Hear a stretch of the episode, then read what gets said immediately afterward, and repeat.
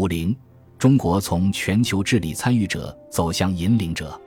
著名历史学家张百家等人认为，新中国外交追求的目标是实现国家现代化，恢复中国的大国地位，完成国家统一和实行社会变革。十八大以来，中国外交的目标又增添了一项新内容，就是积极参与和引领全球治理，为应对日益增多的全球性问题贡献中国力量和智慧。自一九七八年改革开放后。中国便积极融入国际社会，已经为应对各种国际热点问题做出了不小的贡献。但是，全球治理是伴随新世纪以来全球性问题突出而来的新现象。随着中国国力不断上升，要想成为真正的负责任大国，中国就必须将关涉全人类利益的全球性问题纳入自身外交的总体布局，并从解决问题的规则追随者变成规则制定者。十八大以来，中国最高决策者多次明确表达了中国要更加积极参与甚至引领全球治理的决心。十八大报告指出，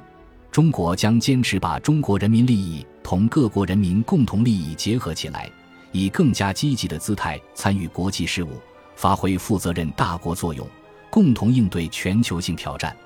中国坚持权利和义务相平衡，积极参与全球经济治理。推动贸易和投资自由化便利化，反对各种形式的保护主义。习近平总书记在二零一四年十一月召开的中央外事工作会议上指出，要切实推进多边外交，推动国际体系和全球治理改革，增加我国和广大发展中国家的代表性和话语权。二零一五年十月，中央政治局集体学习全球治理问题，习近平指出。随着全球性挑战增多，加强全球治理、推进全球治理体制变革已是大势所趋。这不仅事关应对各种全球性挑战，而且事关给国际秩序和国际体系定规则、定方向；不仅事关对发展制高点的争夺，而且事关各国在国际秩序和国际体系长远制度性安排中的地位和作用。要推动变革全球治理体制中不公正、不合理的安排。推动国际货币基金组织、世界银行等国际经济金融组织切实反映国际格局的变化，特别是要增加新兴市场国家和发展中国家的代表性和发言权，推动各国在国际经济合作中权利平等、机会平等、规则平等，推进全球治理规则民主化、法治化，努力使全球治理体制更加平衡地反映大多数国家意愿和利益。十八届五中全会公报指出，坚持开放发展，必须顺应我国经济深度融入世界经济的趋势，奉行互利共赢的开放战略，发展更高层次的开放型经济，积极参与全球经济治理和公共产品供给，提高我国在全球经济治理中的制度性话语权，构建广泛的利益共同体，积极承担国际责任和义务，积极参与应对全球气候变化谈判。主动参与二三年可持续发展议程。十八大以来，中国如此重视全球治理的原因有三点：一是自身海外利益增多；二是对自身全球大国的定位；三是愿意主动承担国际责任。总体来看，中国参与全球治理的特点表现在：第一，以联合国为全球治理的领导机构；第二，以发展议题为先；第三。以构建全球伙伴关系网络为途径，而非联盟。第四，坚持不干涉内政原则。在中国关于全球治理的诸多倡议中，最核心的是构建人类命运共同体。人类命运共同体是十八大以来中国外交的全新观念，充分说明中国对人的安全的尊重，真正从全球利益而非一己之私思考全球治理。努力实现国家利益与全球利益的平衡，希望与国际社会所有成员同舟共济，对现有国际秩序进行改革而非颠覆，使其更加符合国际权力关系的客观状态，更有能力应对全球性挑战。在人类命运共同体观念引领下，中国希望站在全球治理的制高点上，成为全球治理规则的制定者。这首先从提升中国在国际金融组织的话语权开始。二零一六年一月二十七日，国际货币基金组织份额改革正式生效，中国份额占比从百分之三点九九六升至百分之六点三九四，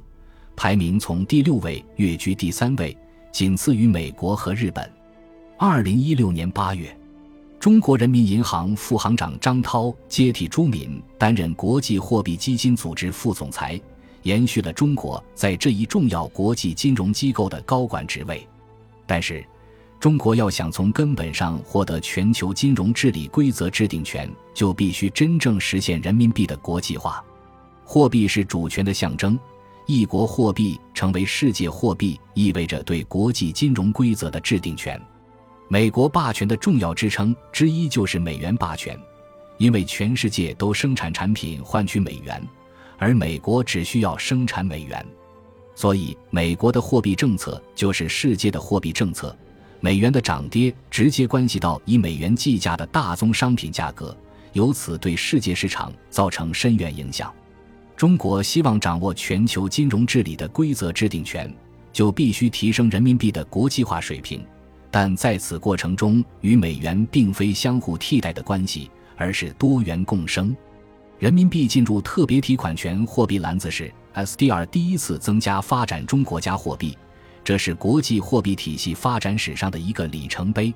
伦敦商学院教授威廉伯格表示，人民币纳入 SDR 货币篮子绝不仅仅是中国的需要，国际货币基金组织改革的推进同样需要人民币这一血液的注入。SDR 由国际货币基金组织创立于1969年，它是国际货币基金组织成员对可自由使用货币配额的潜在债权。可用于偿还国际货币基金组织债务，弥补成员国政府之间国际收支逆差的一种账面资产。作为一种国际储备货币，SDR 被称为“纸黄金”。中国人民大学国际货币研究所研究员张超表示，在国际货币体系的旧格局下，虚拟经济与实体经济严重背离，财富创造中心与财富分配中心严重背离。人民币加入 SDR 货币篮子，对于改革世界货币体系将产生积极作用。自国际货币基金组织份额调整后，我们再次看到了国际货币体系改革的实质性步伐。人民币加入货币篮子，扩大了 SDR 的代表性，拓展其使用范围，进而与人民币国际化形成了良性互动。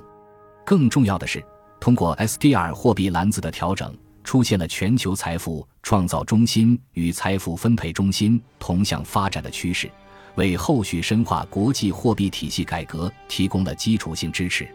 除提升在国际金融组织的份额和人民币国际化水平外，中国还在另一重要的全球金融治理领域积极提升话语权，那就是全球保险市场监管的治理。二零零八年全球金融危机爆发后。中国偿付能力监管制度体系已经不适应新形势的需要，亟待改革。二零一二年，中国保监会启动中国风险导向偿付能力体系建设。二零一五年二月十三日，研制完成并发布了长二代全部主干技术标准，共十七项监管规则，建成了具有中国特色和国际可比性的新一代保险业偿付能力监管体系。为参与国际金融监管规则，特别是保险监管规则制定提供了有力抓手。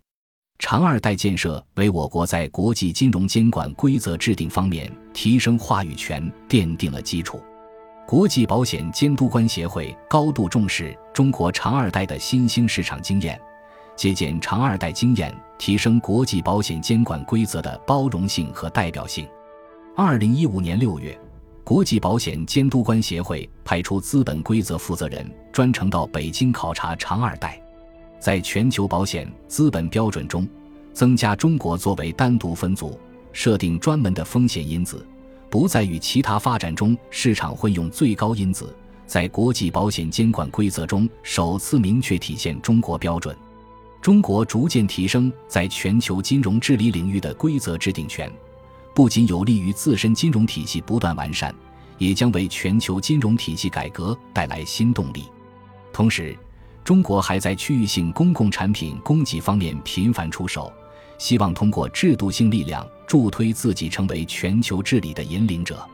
公共产品的特点是消费的非竞争性，非排他性和非分割性。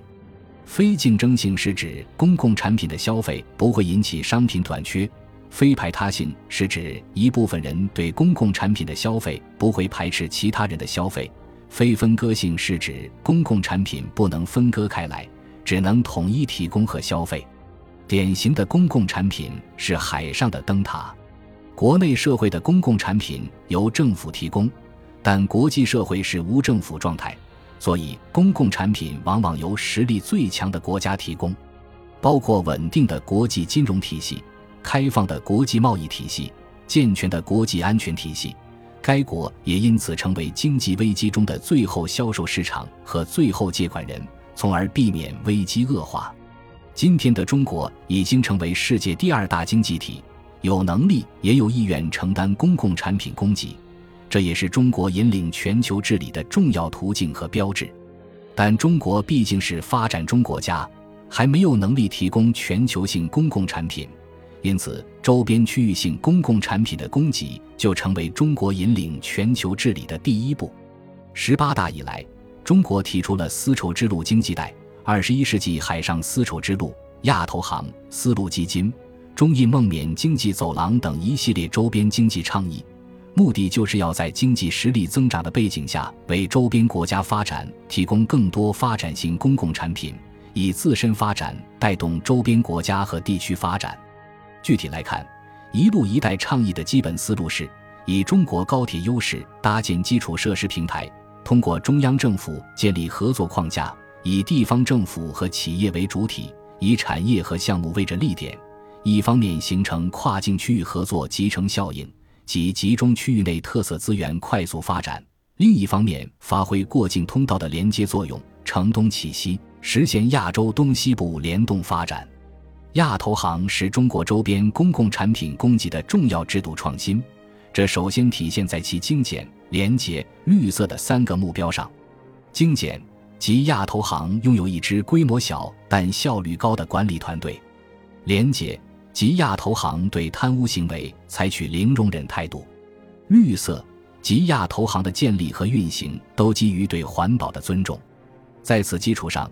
亚投行的政策重点包括能源和电力、交通和通信、农村基础设施和农业发展、水供应和卫生系统、环境保护、城市发展和物流等。亚投行的另一项重要制度创新是。无论是在内部股权分配上，还是在投资项目选择上，亚投行都充分考虑发展中国家共同发展的需要，切实让发展中国家，特别是最不发达国家人民，从亚投行资金中得到实实在在的好处。正如金立群所言，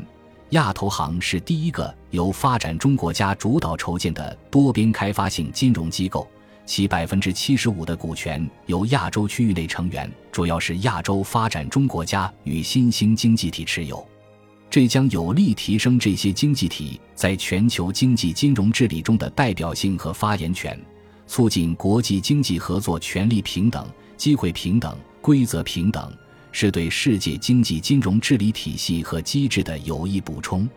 亚投行在筹建过程中充分考虑了小型经济体的实力和基础设施投融资需求，借鉴现有多边金融机构好的做法，在股权、投票权、资本金缴纳币种等方面做出了有利于小型经济体平等协商、充分参与的灵活安排。根据以 GDP 为基本依据的股权分配模式，中国是亚投行的最大股东，但中国政府一再强调。无论在亚投行的筹建，还是在将来的决策、管理、运营阶段，都将一以贯之地坚持共商共建共享的原则。中国绝非一家独大，亚投行始终是所有成员共同拥有的多边发展银行。简言之，亚投行绝不是中国的自留地，只服务中国利益，传播中国模式，扩大中国影响。相反，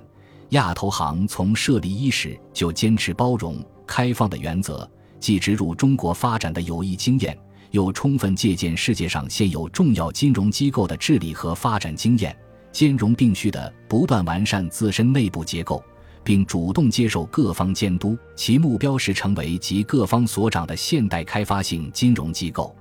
亚投行与世界银行和亚洲开发银行之间也是互补而非竞争关系，